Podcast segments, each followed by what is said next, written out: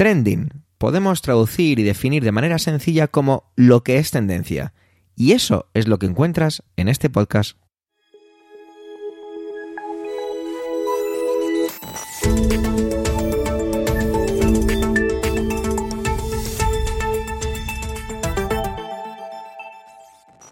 Este es el capítulo 227 del 6 del mes de octubre de 2022 y cuenta con las intervenciones de Rocío Arregui, Pedro María Sánchez, Manuel Castaño, Antonio Rentero y Alejandro Marquino. En esta ocasión, un servidor, Javier Soler, solo hace las veces de presentador. Trending es tu podcast de noticias semanal.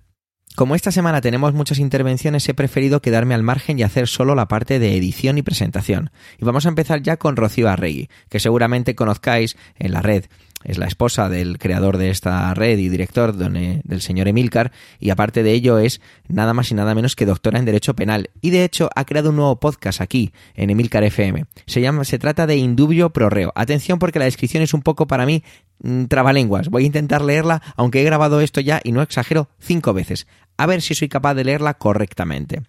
Indubio Pro Reo es un podcast de derecho penal donde se comentarán novedades legislativas, discusiones doctrinales, contenidos jurídicos relacionados con el derecho penal y el derecho procesar penal, sucesos con trascendencia penal y, en definitiva, cualquier aspecto relacionado con los delitos, las penas y los fundamentos de esta apasionante rama jurídica.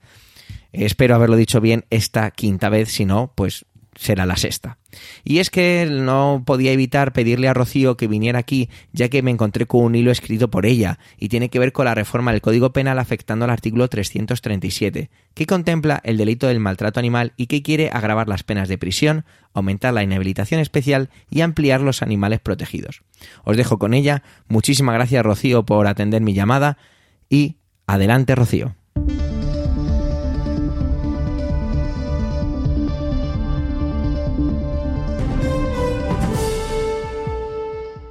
Muy buenas. Hoy vamos a abordar un tema actual, no necesariamente de hoy, sino que está precisamente eh, todos estos meses en los informativos, en la prensa y desde luego en las firmas y reivindicaciones de muchas personas. Estamos hablando del maltrato animal y de las reformas legislativas que el Gobierno actualmente está preparando o ha preparado precisamente en aras a aumentar este bienestar animal.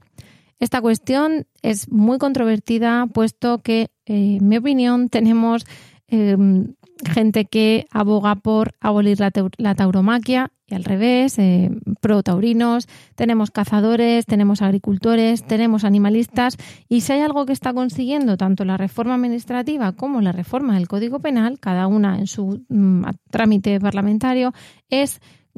aunar a todos en que la ley está mal redactada, en que no es suficiente, en que es demasiado, en que no aborda bien los mm, casos que se van a dar y desde luego en eso sí que se han puesto todos de acuerdo, aunque sea cada uno a su manera. Actualmente tenemos una llamada Ley de Bienestar Animal que estaría, se aprobaría en, se aprobó en, en, agosto de 2022, este mes de agosto, y que sería una ley de carácter administrativo que precisamente quiere regular cuestiones, valga la redundancia, administrativas, tales como el uso correcto del, eh, de, bueno, de, las, de los animales en las cabalgatas, en, los, bueno, por supuestísimo en los circos, pero en cuestiones como los rodajes, eh, los animales de carga. Pero es cierto que aunque quiere solamente regular el ámbito administrativo, se mete en un jardín legislativo que roza, por no decir que, que, está de lleno en el ámbito penal, y eso puede dar lugar a problemas interpretativos, de duplicidad de órdenes, de ver quién conoce si los tribunales administrativos o si los tribunales penales. Vamos a ver en todo caso cómo queda esto, puesto que esa mm, llamada, en, por abreviar, ley de bienestar animal, desde luego ha conseguido un consenso del gobierno que después ha dado un pequeño paso atrás intentando sacar de ahí a los perros de caza, a los perros o a los animales de fuerzas y cuerpos de seguridad, etcétera, lo cual a su vez ha provocado una oleada de críticas por parte de quienes alegan que son todos perros, son todos animales y tienen derecho a la misma protección. Desde luego, quizá por intentar arañar votos o por escuchar a un sector bastante ligado al mundo animal, quizá al servicio del ser humano, se está limitando lo que se proclamaba como un gran avance en cuanto a la protección a todos los animales a un avance constreñido solamente al animal doméstico, cosa que, no digo que esté mal, pero desde luego no parece encajar con lo que inicialmente se anunciaba. Esto, como digo, ha llevado al descontento general, cuestión por la que están todos eh, de acuerdo, e inclusive las sociedades científicas que solicitaban la retirada del texto y vuelta a la redacción de nuevo, pero esto de momento no va a suceder. Por otro lado, vamos a tener la reforma del Código Penal, en concreto el anteproyecto de ley orgánica de modificación del Código Penal en materia de maltrato animal. Hasta ahora tenemos el maltrato animal legislado en los artículos 337 y el abandono animal 337 bis y lo que va a hacer esta reforma es directamente derogar esos dos artículos y generar unos artículos 340, 340 bis, 340 ter, 4, etcétera. Hasta, hasta 340 eh, kinkies, ¿vale? Entonces, ¿qué ocurre? Que hasta ahora tenemos un delito de maltrato animal que ha sido calificado como insuficiente porque castiga, no vamos a analizarlo en profundidad, no daría tiempo hoy, pero castiga el maltrato a animales domésticos o amansados, animales que habitualmente estén domesticados, que temporal o permanentemente vivan bajo control humano o en general cualquier otro que no viva en estado salvaje, de manera que excluye a los salvajes y a los silvestres. También hay una serie de agravaciones si la conducta se ha realizado, por ejemplo, con armas peligrosas o en presencia de menor, pero ha sido un delito que a la vista de los avances biológicos y científicos se ve insuficiente porque si bien castiga la capacidad de los animales, o perdón, el daño que se hace a los animales, tanto em, de forma física como de forma eh, psicológica pues, o psíquica, digamos que esto unido a la declaración de que los animales son seres sintientes del pasado mes de diciembre de 2021 ha hecho que se quiera reconocer derechos en general a todos los animales. Como digo, no podemos abarcar en este podcast esa reforma, pero sí ya indicar que se pretende con esta nueva reforma y con esta inclusión del artículo 340 del Código Penal o del nuevo artículo, darle una entidad propia a los animales, sacarla del bloque de delitos en el que estaba y meterlo en uno independiente, incluir otras causas de agravación, como por ejemplo realizar o cometer el delito por parte de quien tiene confiado el cuidado del animal, realizarlo y después divulgarlo en redes sociales, es decir, tiene cosas positivas, aumenta la inhabilitación o el, tiempo de inhabilitación especial, aumenta las penas de prisión, que es algo muy reclamado por un sector, pero por otro criticado porque no todo va a ser aumentar penas. Y nos encontramos además con los típicos problemas de, ojo, me está mm, dando la posibilidad de suspender la pena de prisión, con lo cual aquellos que claman por la prisión de nuevo no la van a tener. Ojo, ¿dónde están esos cursos de reeducación y de concienciación de los animales? Mm, bueno, digamos que insisto en que es un tema controvertido, polémico.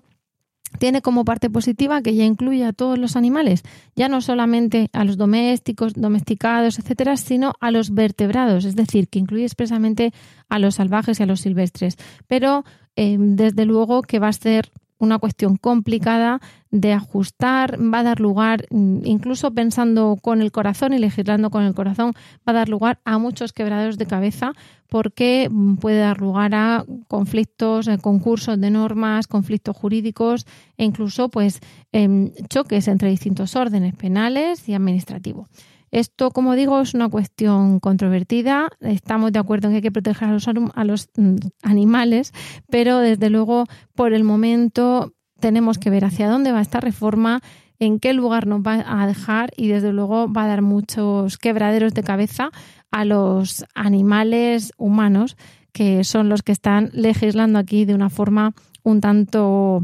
mm, voluble. Cuando hablamos de bajadas de impuestos siempre se suscitan levantamientos de ceja cuanto menos. Y de esto sabe bastante nuestro amigo Pedro María Sánchez. Y es que va a tratar, y de hecho tuvo que regrabar su intervención, porque la primera ministra británica, Liz Truss, pues se encontró con una serie de problemas en sus declaraciones respecto a eso. En la bajada de impuestos. De hecho, me comentaba Pedro María Sánchez en que hiciera hincapié en que las encuestas están dando a los Tories entre 20 y 30 puntos por debajo de laboristas, sin que estos parece que hayan hecho nada para merecer tal cosa. Os dejo con su intervención que seguro es muy interesante. Adelante, Pedro.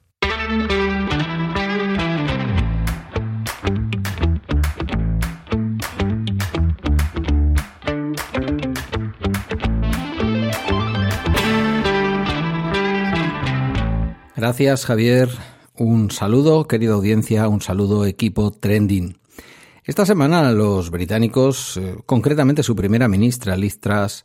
me ha hecho trabajar dos veces. Yo tenía ya mi intervención del trending grabada. Eh, vamos a decir que siendo bastante crítico con una medida absurda desde el punto de vista económico, como era la bajada de impuestos a las grandes fortunas en el Reino Unido, lo que iba a suponer una merma en los ingresos para las arcas públicas de varias decenas de miles de millones de libras, mientras que se prometía la expansión del gasto público, dada la situación de carestía que se vive en toda Europa y también y especialmente en el Reino Unido, con familias empobrecidas, con el aumento del precio de la energía y con todo eso que ya sabemos, el aumento del precio de prácticamente cualquier cosa que vayamos a comprar para nuestra vida cotidiana, empezando por los mismos alimentos. Em, digo que dado lo absurdo de la medida criticada por igual por la prensa de derechas, por la prensa de izquierdas, por los medios más liberales o representativos del liberalismo económico, Financial Times, em, The Economist, cualquiera de los grandes medios reconocidos que son tótems del liberalismo tanto en Europa como al otro lado del charco, eh, hablaban prácticamente de suicidio económico ante esta medida. Una medida que, por otra parte, hay que decirlo, personajes eh, entre curiosos y patéticos de la política nacional, como Isabel Díaz Ayuso, habían aplaudido con las orejas en sus redes sociales. Eso sí, hasta el momento en que la economía británica en apenas 24-48 horas rozó su suelo. Se desplomó la libra, se desplomó la bolsa de la City, cayeron por completo todos los indicadores económicos, todos absolutamente todos los que son alguien en el mundo de los ratings de país, todas las eh, grandes eh, empresas que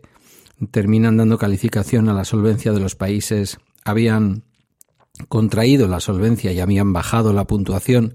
de Gran Bretaña, se ponía en duda la solvencia de Gran Bretaña para poder devolver su deuda, subía en ese sentido la prima de riesgo a niveles que no se conocían desde hacía tiempo.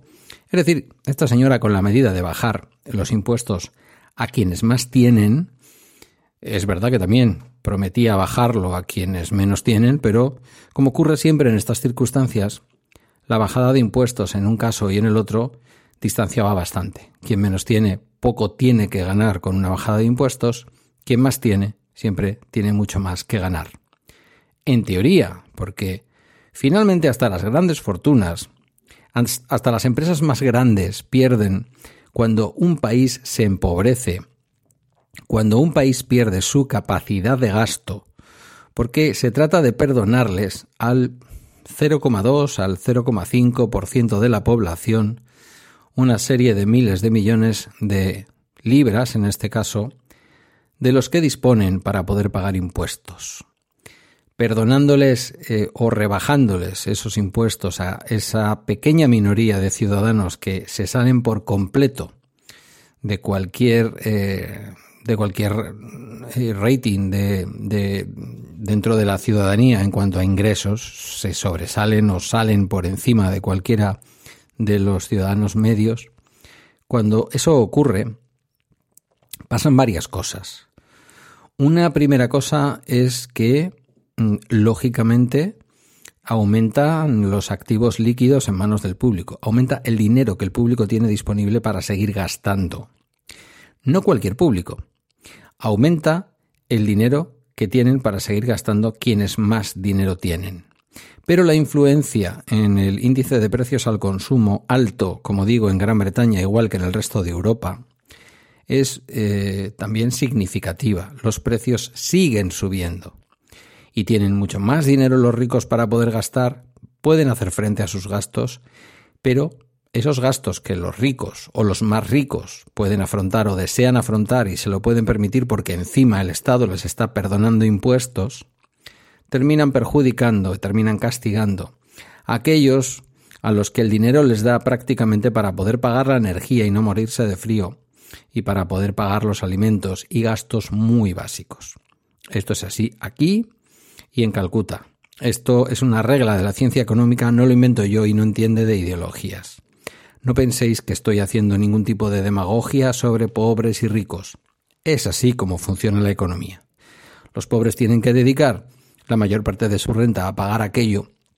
sin lo que la vida humana no es viable, mientras que quienes tienen más dinero pueden dedicar su dinero a cosas que pueden ser más prescindibles. En el contexto de una mm, subida de precios como la que estamos viviendo, la medida anunciada por Liz Truss y que yo criticaba en mi anterior eh, intervención, que no se ha llegado a publicar porque se ha quedado vieja, como vais a ver ahora mismo, eh, digo, mi, mi, crítica venía justamente dirigida en este sentido. Eh, la libra cayó en picado, eh, la calificación del riesgo país en el caso de Gran Bretaña aumentó por parte de las agencias calificadoras, de absolutamente todas las agencias calificadoras. Algunos de los medios más liberales, eh, tótems de lo que es la comunicación en el mundo de la economía liberal, The Economist, el Financial Times, tanto a un lado como al otro, del Atlántico hablaban incluso de suicidio económico.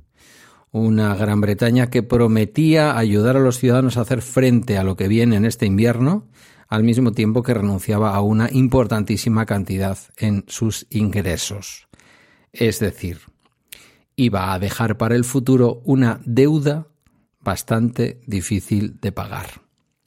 con un país eh, perdiendo su economía en apenas 24-48 horas, desangrándose por completo esa economía,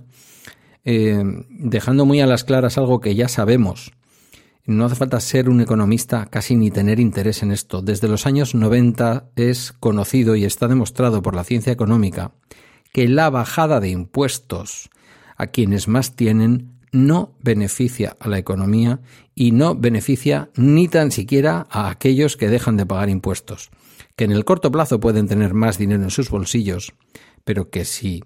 esta bajada de impuestos, como se ha demostrado en el Reino Unido, acaba con la economía, difícilmente quienes más tienen van a poder seguir disfrutando de esos privilegios económicos. Un país en el que la clase trabajadora, la clase media, quienes tienen que afrontar gastos y, e intentar llegar a fin de mes haciendo piruetas, no pueden llegar a fin de mes y tienen que restringir sus gastos en viajes, sus gastos en hostelería, sus gastos en eh, renovar su tecnología, sus gastos en compra de vivienda, en fin, en ropa. Eh, son países que se empobrecen, son países cuyas empresas venden menos, son países que en un contexto global de retraimiento de la economía van a ver cómo sus empresas peligran y por lo tanto hacer algo así, por más que se quiera aplaudir desde determinados sectores, incluso, como digo, desde España, pues eh, lo cierto y verdad es que, insisto, la ciencia económica ha demostrado que esto no lleva a ninguna parte. Y mucho menos en una etapa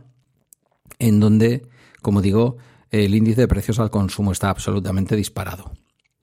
La situación a la que abocaba la señora Truss al Banco de Inglaterra. Era una situación de intervención aún más dura que el propio Banco Central Europeo o que la Reserva Federal estadounidense a la hora de intervenir en la economía y subir los tipos de interés para intentar que de alguna forma se pudiera combatir la subida de precios. Una subida de precios que, dado que se estaban perdonando un montón de impuestos a muy poca gente, pero muchísimo dinero, iba a producir sin duda pobreza, iba a producir sin duda dificultades a las familias menos pudientes, porque los precios iban a seguir subiendo y porque una economía inflacionista con poco consumo es una, es una economía con una estanflación, es decir, una situación eh, de las más difíciles de resolver. Poco consumo y subida consistente de los precios es un escenario para cualquier gestor de una economía, de cualquier eh, economía, de cualquier país, es una situación endiablada, es una situación muy, muy complicada. Todo esto que yo criticaba y que, en fin, ya digo, personajes como Díaz Ayuso y algunos otros, el propio líder de la oposición, eh, aplaudieron en aquel momento, después han callado. Cuando la economía británica se ha venido abajo en apenas un par de jornadas, han callado y, bueno, ahora dicen que lo que ellos decían era otra cosa, que todavía estamos, yo al menos, intentando averiguar qué es. De lo que sí estoy seguro y por lo que estoy aquí por segunda vez grabando esta intervención para el trending de esta semana es de que la señora Liz Truss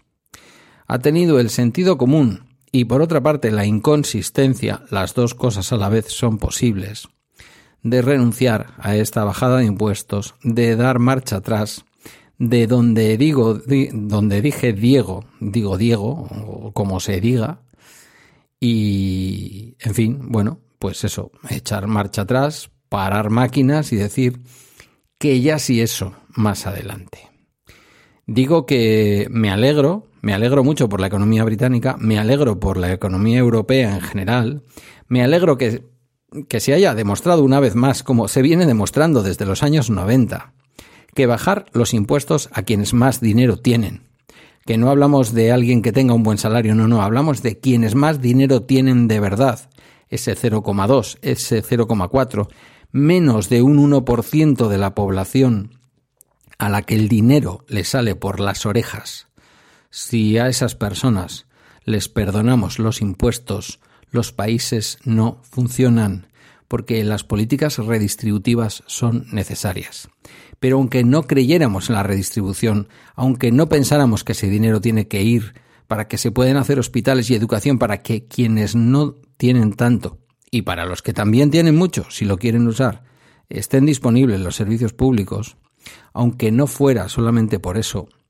también tenemos que saber que desde el punto de vista de la lógica capitalista es una fórmula que no funciona nunca en ningún caso y en ninguna parte. Esto no lo digo yo, que no soy economista, esto eh, lo dice eh, todas las experiencias que en estos últimos, digo yo, 30, 40 años hemos venido teniendo. No obstante, que la señora Liz Truss tomara esa decisión y en apenas una semana, vista la hecatombe de la economía británica, haya dado marcha atrás, significa que los británicos están en las peores manos posibles. Las encuestas que dicen, las encuestas dicen que entre el 19, entre 19, mejor dicho, y 30 puntos es la diferencia que hay ahora mismo entre la intención de voto de los laboristas, que están por delante de los Tories, y la intención de voto de estos,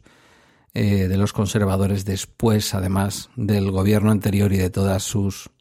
aventuras durante la pandemia.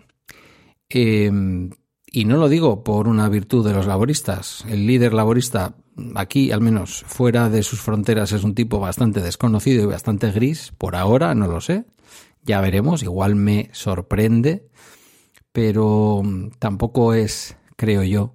mérito de los laboristas que bastante perdidos estuvieron con el Brexit, sino simplemente ineficacia y estulticia plena por parte de quienes gobiernan ahora mismo el Reino Unido. Del Brexit en adelante, nada puede ir bien en el Reino Unido. Mucho tiempo ha de pasar para que vuelvan los ciudadanos del Reino Unido a tener una calidad de vida mínimamente parecida a la que tenían antes de salirse de la Unión Europea. Hasta aquí mi intervención de esta semana. Os dejo con el resto de contenidos de mis compañeros. Un saludo y nos escuchamos. Se nos ha marchado Jesús Quintero, un genio y figura prácticamente irreemplazable. Y de eso viene a hablarnos Manuel. Yo soy una de esas personas que tampoco conoce mucho, o mejor dicho, conocía mucho, más allá de cierto figura meme, Jesús Quintero no me escondo, quizás sea un total ignorante y esta es de esas intervenciones que me sirven para entender el impacto que ha podido tener la pérdida de esta persona. Adelante compañero, adelante Manuel.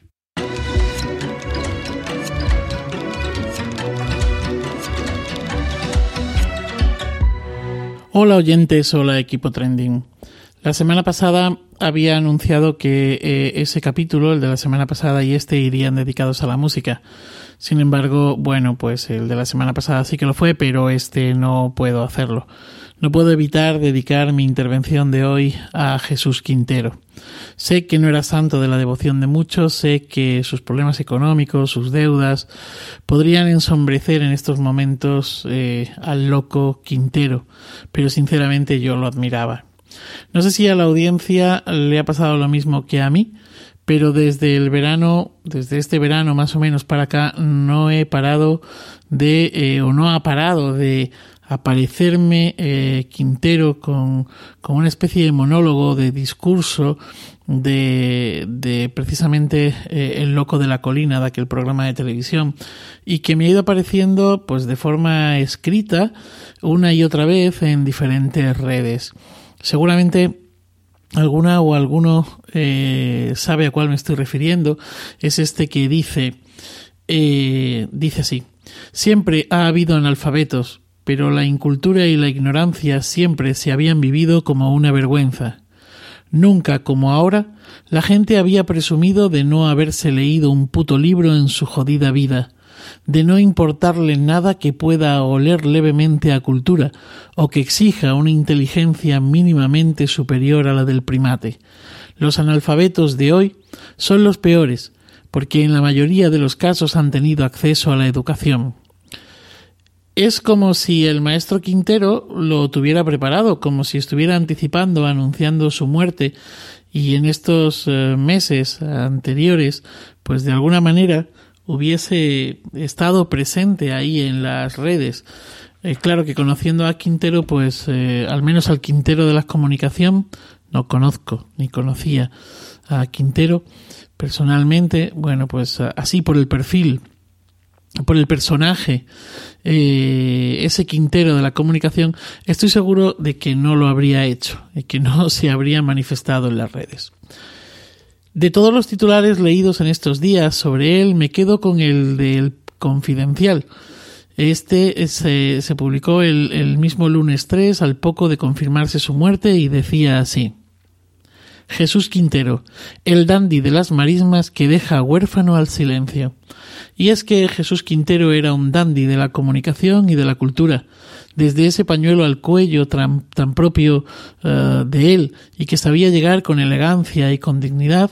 hasta mm, haberse gastado el dinero que tenía y el que no tenía en producir gente como Paco de Lucía,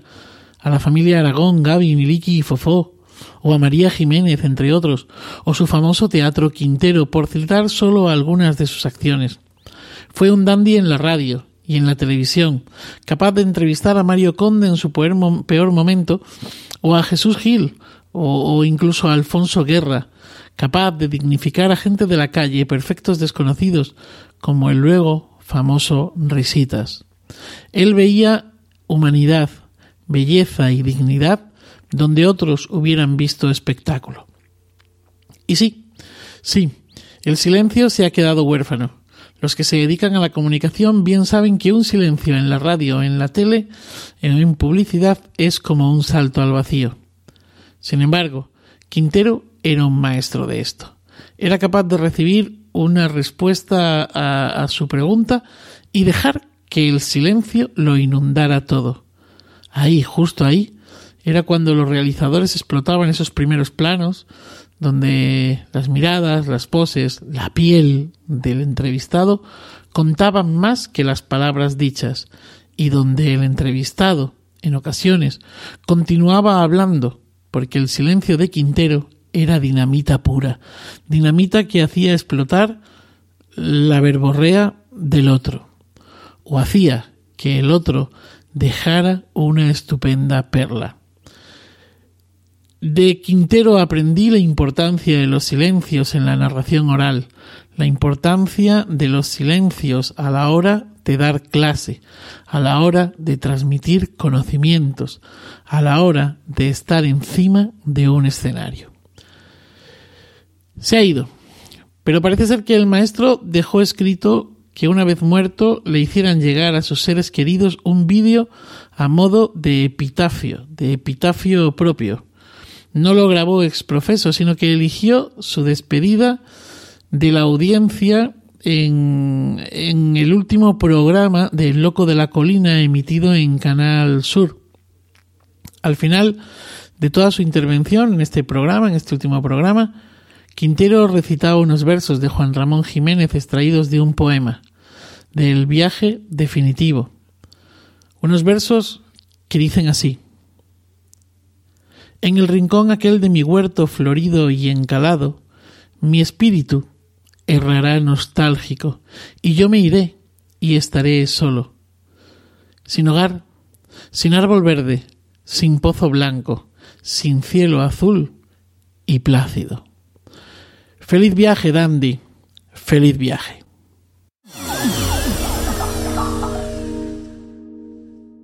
Alejandro Marquino ya se ha asomado a este podcast en alguna ocasión con anterioridad. Por si no lo sabéis, tiene aquí un podcast en la red, un podcast que a mí me parece de esos chulísimos que se llama DLC, que va sobre el mundo de los videojuegos. Y es que nos va a acercar lo que ha pasado con uno de esos cierres que era un poco una muerte anunciada y tiene que ver con el servicio de Google Stadia. A mí me gustan mucho los enfoques que siempre hace Alejandro, porque los hace desde un punto de vista muy visceral, muy cercano, y por eso le pedí y él acudió a la llamada para trasladaros a vosotros qué significa o qué pasa con el cierre de Google Stadia. Muchísimas gracias Alejandro. Adelante, Alejandro Martino.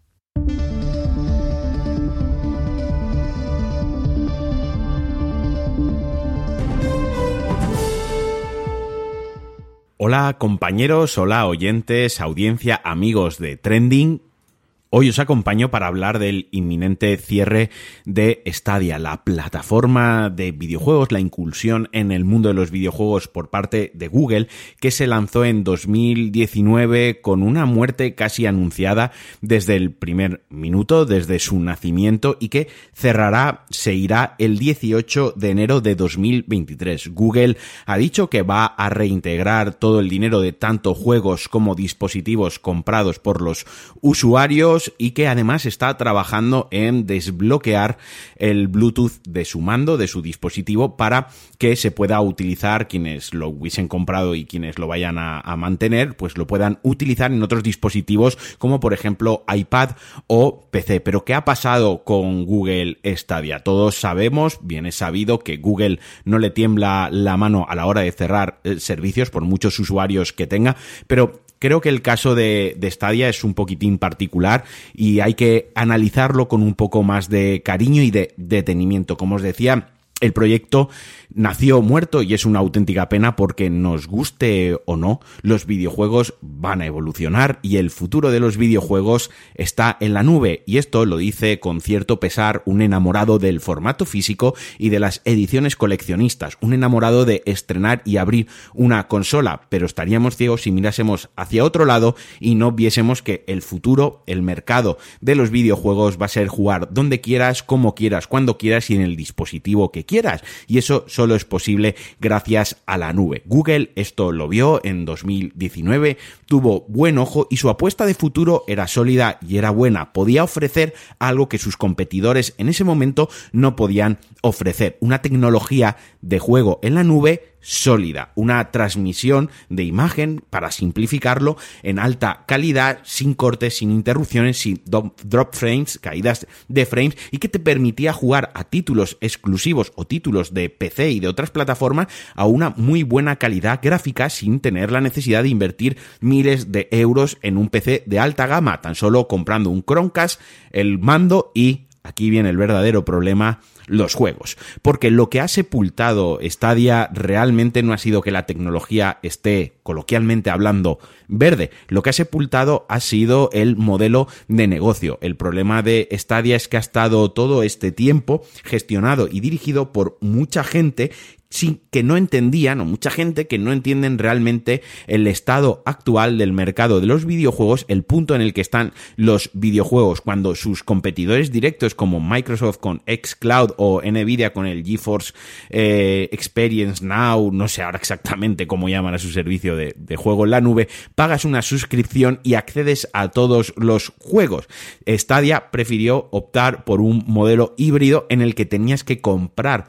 el juego y además si querías jugarlo a 4K, 60 frames, etc, etc, además tenías que pagar una suscripción. Simplemente algunos juegos, se creo recordar ahora de cabeza, uno o dos juegos se libraban de, esta, de este requisito, pero por lo general tenías que comprar el juego y si no pagabas la suscripción lo jugabas en la menor calidad que ofrecían, que eran 1080 y 30 frames. Esto fue ir contra el mercado, fue pegarse contra una pared y además era muy disonante con su propio negocio, porque si lo que te planteaban era juega donde, donde quieras, cuando te apetezca, sin tener que cargar con un equipo, sin tener que comprarlo, es un poco eh, que me hagan comprar el juego también, o sea, poseer un juego digital para luego eh, jugarlo donde yo quiera. No sé, era un poco contradictorio con la propia naturaleza del, del proyecto. Luego otro problema que, que, arrastró desde el inicio es que solo funcionaba con Chrome, teléfonos Google Pixel y Chromecast en el momento de su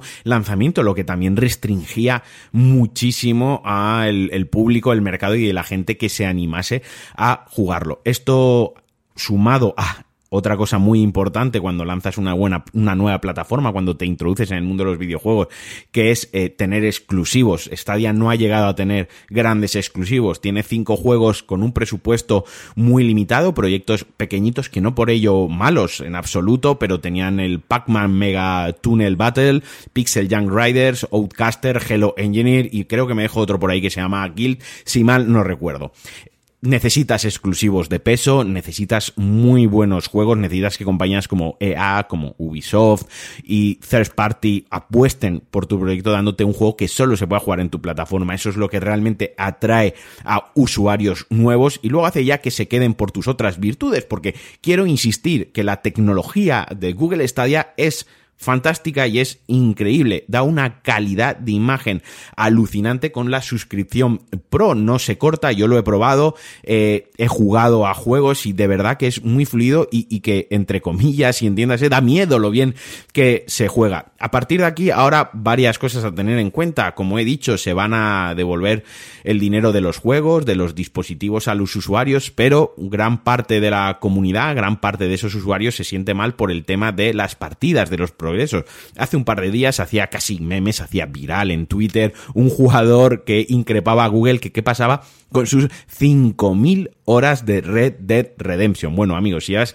5.000 horas jugando a Red Dead Redemption, en primer lugar, igual necesitas que te dé un poco el aire, pero sí, entiendo tu preocupación. ¿Qué pasa con todo ese progreso? Cyberpunk ha sido uno de los juegos más jugados en Stadia porque era un juego que requería un, nivel, una potencia, un equipo de alta gama en PC para disfrutarse bien y en consola salió pocho, así que Stadia era una opción perfecta porque era el juego donde, y paradójicamente, y aunque cueste de inicio donde el juego mejor iba y donde menos bugs se, se encontraban y tenía un mejor rendimiento. Es un RPG donde tú te creas un personaje y tienes una evolución. ¿Qué pasa con todo eso? Al final, esto es una auténtica pena. Yo no era usuario activo de Stadia, pero al final lo que, lo que hace evolucionar y lo que hace avanzar la industria de los videojuegos es la innovación, son las apuestas por cosas diferentes, aunque siempre o no siempre de manera individual nos gusten o esté alineadas con gustos como consumidor, como es mi caso, pero es buena la competencia, siempre está mal, siempre es triste perder a un competidor, la pérdida de un competidor siempre afecta en última instancia a nosotros, a los jugadores, a los videojugadores, afecta a que si ya no hay un exclusivo en Stadia, Sony u otra compañía no se pongan las pilas en sacar sus propios exclusivos y es una pena porque esto es el futuro. Quizás ha entrado, lo intentó demasiado pronto Google, quizás no lo hizo con gente dirigiendo el proyecto, gente que realmente amase y entendiese los videojuegos. Solo el tiempo dirá si Google lo vuelve a intentar, si licencia, si vende esta tecnología a otra compañía que, que tenga actualmente servicio de juego en la nube u a otras que puedan surgir en el futuro. Solo el tiempo lo dirá. Antonio Rentero va a cerrar este podcast con la película Blonde, y es que parece que ha levantado ciertas ampollas, ya que no tiene mucho sentido criticarla desde un punto de vista de lo realista, ya que no se trata de un biopic, está basada en un libro de ficción. Pero bueno, mejor que lo explique Antonio, que para eso ha preparado su intervención y seguramente sea muy acertada. Adelante compañero, adelante Antonio. Saludos, soy Antonio Rentero y esta semana en Trending quiero hablaros de la percepción de las rubias. Eso podría ser un buen título. Todo a cuenta de una película de reciente estreno en Netflix, aunque también ha sido proyectada en algunos eh, festivales, titulada Blonde, rubia. Eh, está protagonizada por Ana de Armas, que interpreta el papel de Marilyn Monroe. Y atentos porque la primera puntualización que hay que hacer sobre esta película es que no se trata de un biopic chupito, que hay quien lo del término biopic no le gusta. Película biográfica en el sentido de ficción cinematográfica que narra o bien la vida completa o un periodo significativo o algún momento especialmente remarcable de la vida de alguien, tratando de atenerse, dentro de lo posible, al marco de la realidad. Blonde no es un biopic en este sentido. De hecho, no es un biopic en ningún sentido, porque lo que nos está contando no es estrictamente cierto. Todo esto parte de que la película adapta una novela del mismo título, Blonde, que en inglés significa rubia, escrita por Joyce Carol Oates. Por cierto, candidata en algunas ocasiones al Premio Nobel de Literatura, Mientras estoy grabando esto, no sé si este año se lo han dado porque todavía no se ha fallado el premio. A ver si este año cae Stephen King o Murakami. Y en cualquier caso, una autora nada sospechosa de ser complaciente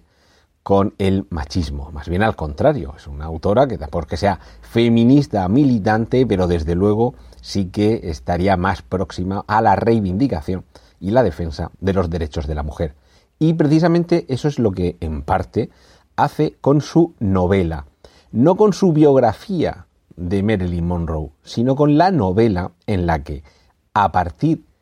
no tanto de la persona como del personaje y de algunas de las vivencias de la Marilyn Monroe real, va imaginando y plasmando unos sucesos que no fueron así en la realidad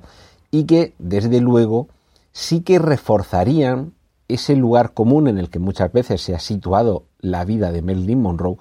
como un juguete roto, un objeto de deseo y una herramienta en manos, sobre todo, de los hombres que la utilizaban como juguete sexual, como objeto de su deseo, o simplemente como una herramienta, como un medio para hacer negocio. Y es que, eh, bueno, esto puede ser discutible, como todo lo que tiene que ver con la estética y con la belleza, a mí realmente Marilyn Monroe no me parece guapa, pero algo tenía. Cuando uno ve algunas fotos y sobre todo algunas películas, tiene un magnetismo y la cámara la adora de una manera que aunque quizá en algunas eh, apreciaciones personales y subjetivas podamos aventurarnos a decir, los que somos muy osados, que no nos parecía guapa, sí que es cierto, es innegable, que algo tenía, sobre todo delante de alguna cámara y ese algo impregnaba a sus papeles. Y por eso algunos directores, como el gran Billy Wilder, por ejemplo, la querían para algunos de sus papeles, aunque ello supusiera todo lo que acarreaba trabajar con Marilyn Monroe, en cuanto a que en ocasiones le costaba mucho aprenderse líneas de diálogo muy sencillas, de apenas cinco o seis palabras, y eran necesarias docenas de tomas para que saliera bien, pero como el propio Billy Wilder explicaba, a propósito de unas películas más recomendables, tanto de este director como de esta actriz, eh, con falda sea lo loco, le daba igual tener que repetir 20, 30 o 40 veces un,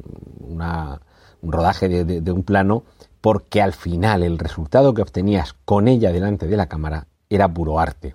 Pues bien, dejando a un lado esa función artística, Sí que es cierto que por diversas cuestiones el personaje de Marilyn Monroe hizo que la persona de Norma Jean Baker, pues tal era su nombre real,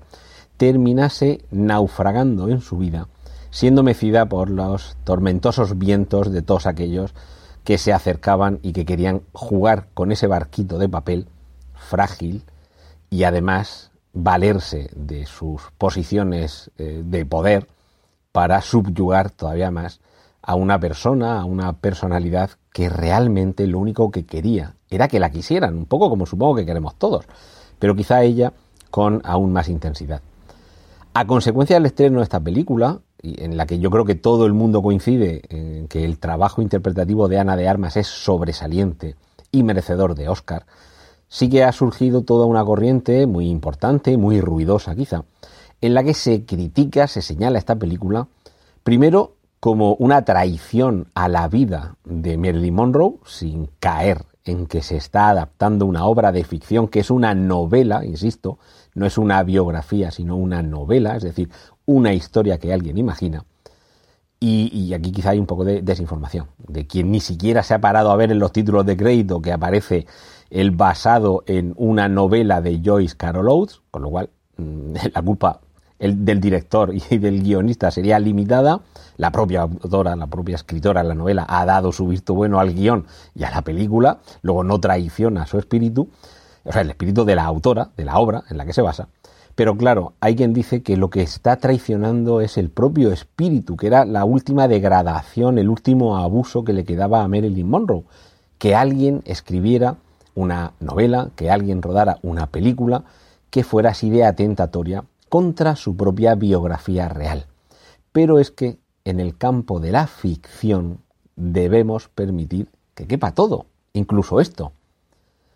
Esto, eh, algunas de estas críticas que se están lanzando contra la película Blonde son tan ridículas como tratar de criticar desde un punto de vista de fidelidad histórica la película Malditos Bastardos, porque todos sabemos que la historia no transcurrió como se nos cuenta en esa película. Me perdonáis el spoiler, pero el final de los días de Hitler no fue en un cine ametrallado y eh, envuelto en llamas. Esto todos sabemos que no sucedió así.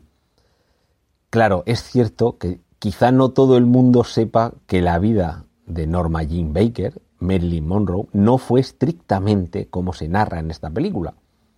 Quizá esté también ahí parte del error.